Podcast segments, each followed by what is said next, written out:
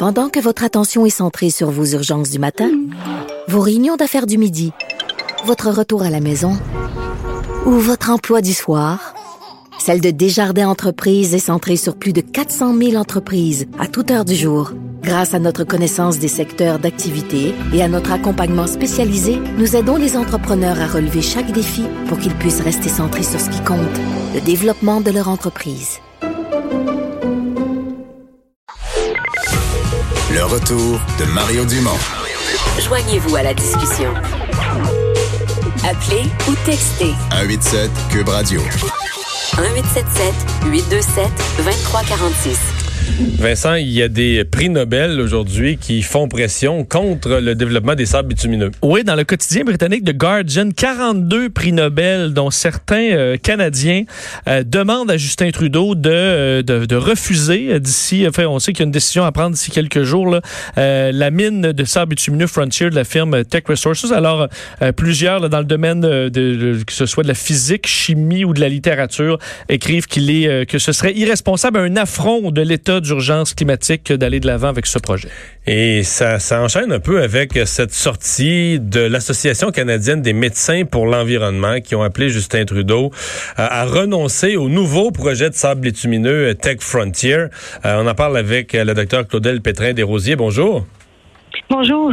Euh, c'est un projet qu'on dit le moins polluant, le plus euh, respectueux de l'environnement, si on peut appeler ça comme ça, de tous les temps en matière de sable bitumineux. Ça vous convainc pas?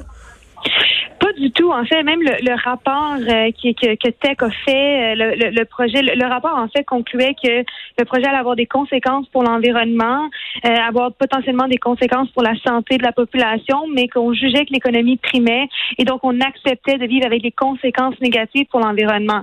Donc le projet soit plus responsable que les autres, mais quand on parle de mauvais projets, pour nous ça reste dans la catégorie de mauvais projets. On s'attend à 260 000 barils de pétrole par jour, des émissions de de, carbone de 1,4 mégatonnes par année. C'est énorme. C'est pas un projet qui est respectueux de l'environnement. C'est pas un projet qui, est compatible avec les cibles ambitieuses que le gouvernement Trudeau a lui-même mis de l'avant durant la dernière campagne électorale. Euh, est-ce qu'il y a, est-ce que les autres projets existants, les autres exploitations existantes de sable bitumineux sont acceptables dans votre esprit? dans notre esprit, en fait, il y a, une transition qui doit s'opérer le plus rapidement possible. Euh, on le démontre de plus en plus. Les sables bitumineux contribuent aux émissions de gaz à effet de serre, ralentissent la lutte efficace au changement climatique. C'est dans notre intérêt à nous de lutter efficacement contre les changements climatiques. Et ça, ben, les projets de sable bitumineux, tranquillement, ils doivent arrêter, euh, tendre vers une transition qui est qui est plus verte. Et pour nous, éventuellement, c'est c'est pas compatible, mais d'aller vers un nouveau projet qu'on connaît déjà comme étant euh, une mauvaise chose pour l'environnement, pour nous, c'est pas cohérent avec la vision actuelle euh, et, les connaissances scientifiques d'aujourd'hui. Ouais. vous vous attaquez au, au lieu de production, mais comme je dis souvent, c'est pas, vous devriez pas plutôt demander la fermeture des stations-service parce que dans le fond, ce qui génère de la production, euh, c'est qu'il y a de la consommation. Si personne consomme de pétrole, euh, les producteurs, ces projets-là, vont tous les abandonner. On, se bat contre des moulins avant. Si on fermait, si on, on s'attaquait simplement à la demande de dire on ferme les stations-service ou mais la, question, c'est est-ce qu'il y a une réelle demande pour un projet comme Tech Frontier? On estime que le projet serait rentable seulement si le coût du baril de pétrole serait de 95 dollars. Mhm. En ce moment, les moyennes tournent autour de 50. Ah oui, donc, présentement, il serait probablement, il serait probablement pas réalisé. Vous avez raison là-dessus. Même s'il y avait le feu vert, il serait pas réalisé. Exact. Puis je pense que de plus en plus, on parle de transition verte, on parle de véhicules électriques.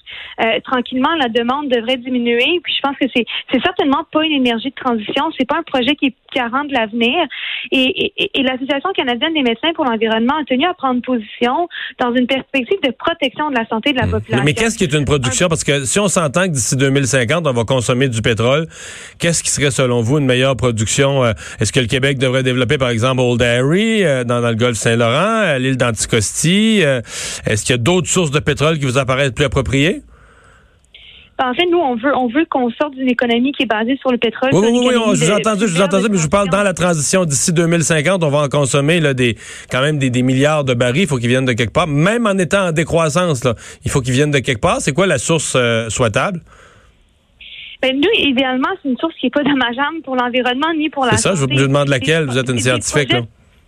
Des, des, projets de fracturation hydraulique, ce n'est pas compatible avec la santé des projets. Mais là, on consomme, madame, madame, on consomme beaucoup ça, là. On consomme beaucoup le pétrole. Présentement, on consomme beaucoup du pétrole qui vient des États-Unis. Il est presque entièrement par fracturation hydraulique, là, depuis les développements qu'a autorisé M. Barack Obama. Je suis d'accord avec vous qu'en ce moment, on consomme du pétrole. Moi, ce que je peux vous dire, c'est que d'un point de vue de l'Association canadienne des médecins pour l'environnement, notre expertise, c'est la protection de la santé de la population. Et donc, on a un devoir de se positionner quand on a des décisions politiques comme celle-ci à prendre. On a un, on a un choix. Et, le choix pour nous.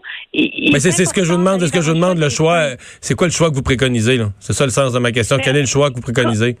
quand il y aura des, des, des, des, évaluations environnementales qui incluront complètement les impacts sur la santé ou qu'on aura une certitude que les impacts sont ce ne sont pas négatifs, à ce moment-là, on pourrait s'en reparler. Mais actuellement, dans les hmm. projets envisager. Les impacts sur la santé sont négatifs et pour nous, on se fait une responsabilité du moins d'en parler, de le mentionner, de le faire connaître à la population.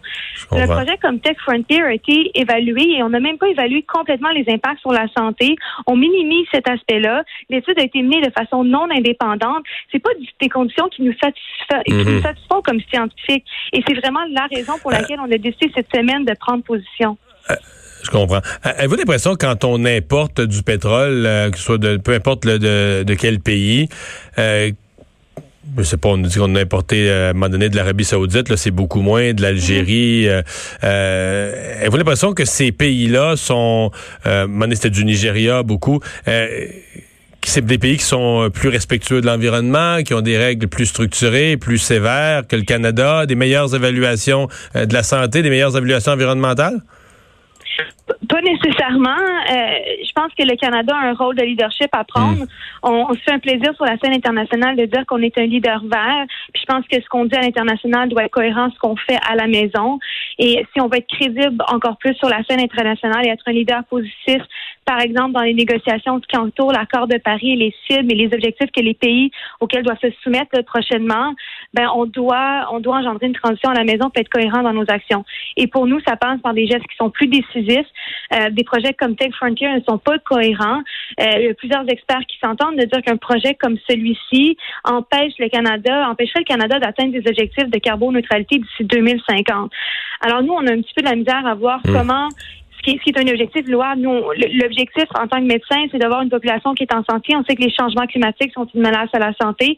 Si on réduit la source principale, la cause principale des changements climatiques et les émissions de gaz à effet de serre, on a le potentiel ici d'améliorer la santé de toute la population, puis c'est sur pourquoi on travaille.